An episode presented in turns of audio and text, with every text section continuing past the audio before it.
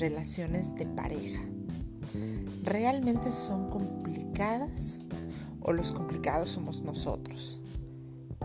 Porque de entrada somos seres humanos incongruentes, inestables, mm, indecisos.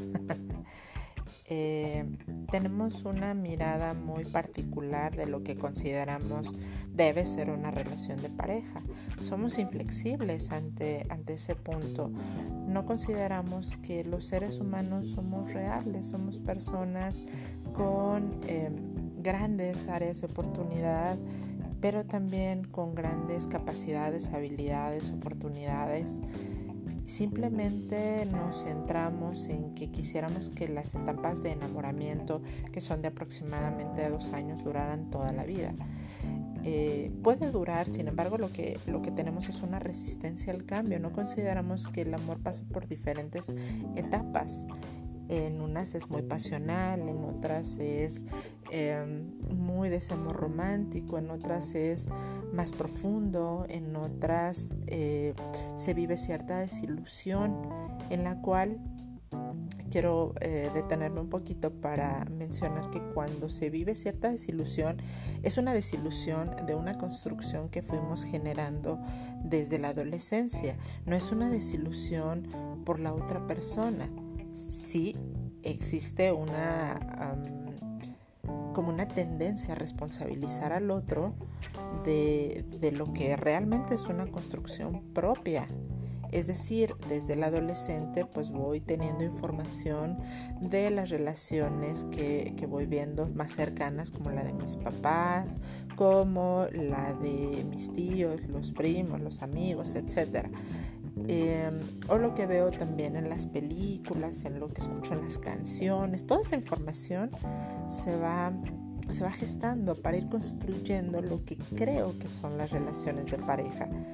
Ahora, cuando llego a la, a la relación, cuando llego a vincularme con una persona, y de pronto confronto que esa persona también tiene una construcción propia de su relación de pareja, bueno, pues vienen eh, ciertos enfrentamientos, ciertos conflictos que nos enfrentan a ver otras realidades.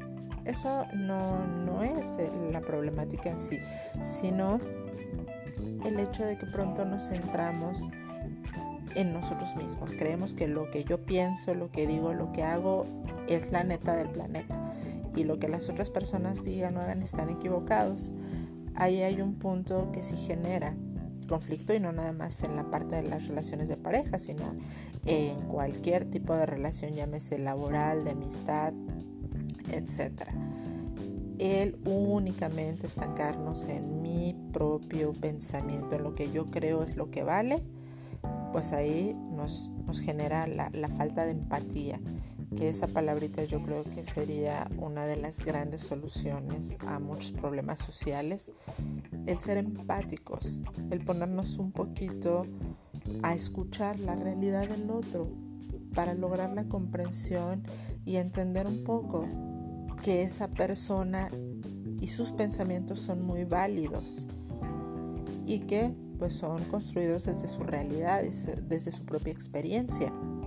Ahora bien, volviendo a las relaciones de pareja, considero que el temor a comprometernos, a dar de nosotros mismos para esa relación, pues de entrada la palabra compromete ya eh, esas emociones y ah, es que tengo que dar, es que eh, significa que es algo más profundo a lo que no estoy dispuesto o dispuesta a entrarle.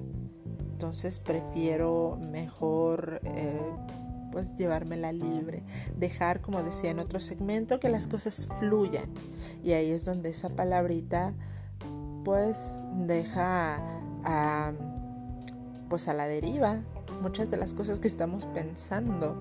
No me quiero comprometer, prefiero que las cosas fluyan. Entonces, si el otro se compromete, entonces yo me voy dando de más.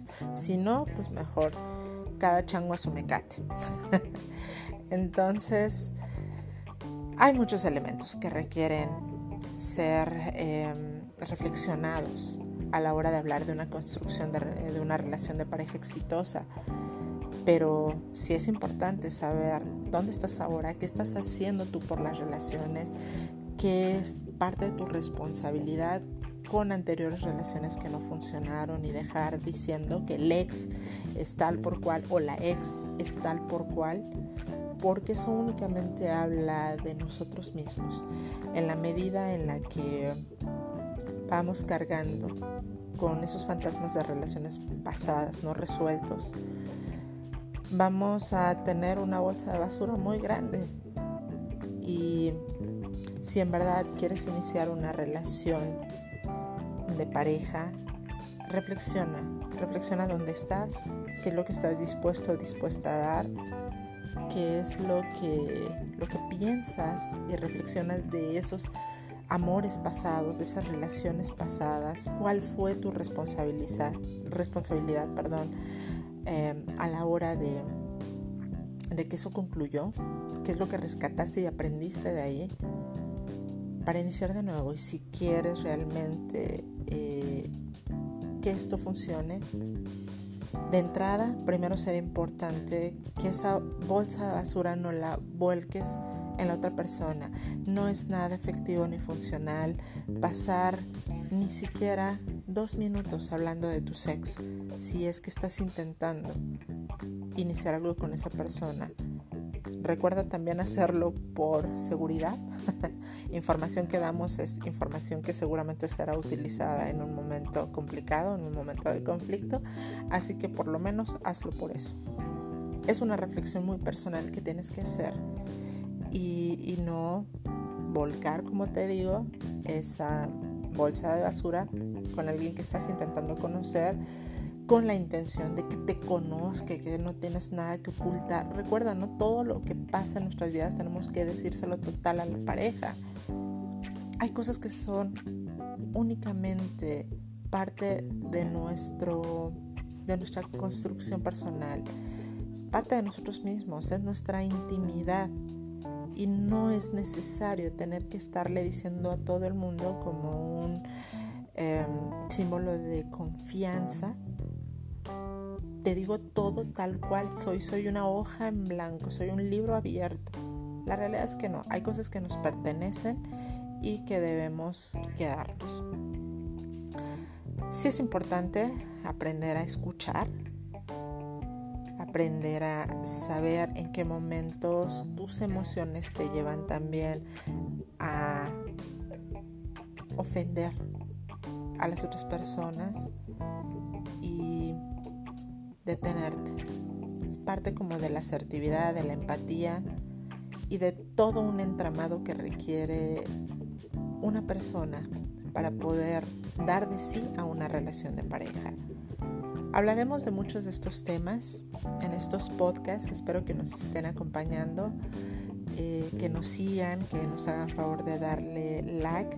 Muy pronto tendremos también la intervención de la visión masculina, que siempre es, es importante a la hora de la equidad, de escuchar otros puntos de vista que son interesantísimos. Entonces, por favor, acompáñenos, denle like, escuchen los demás podcasts si no lo han hecho y bueno, pues yo me despido en este momento y nos seguiremos escuchando más adelante. Hasta pronto.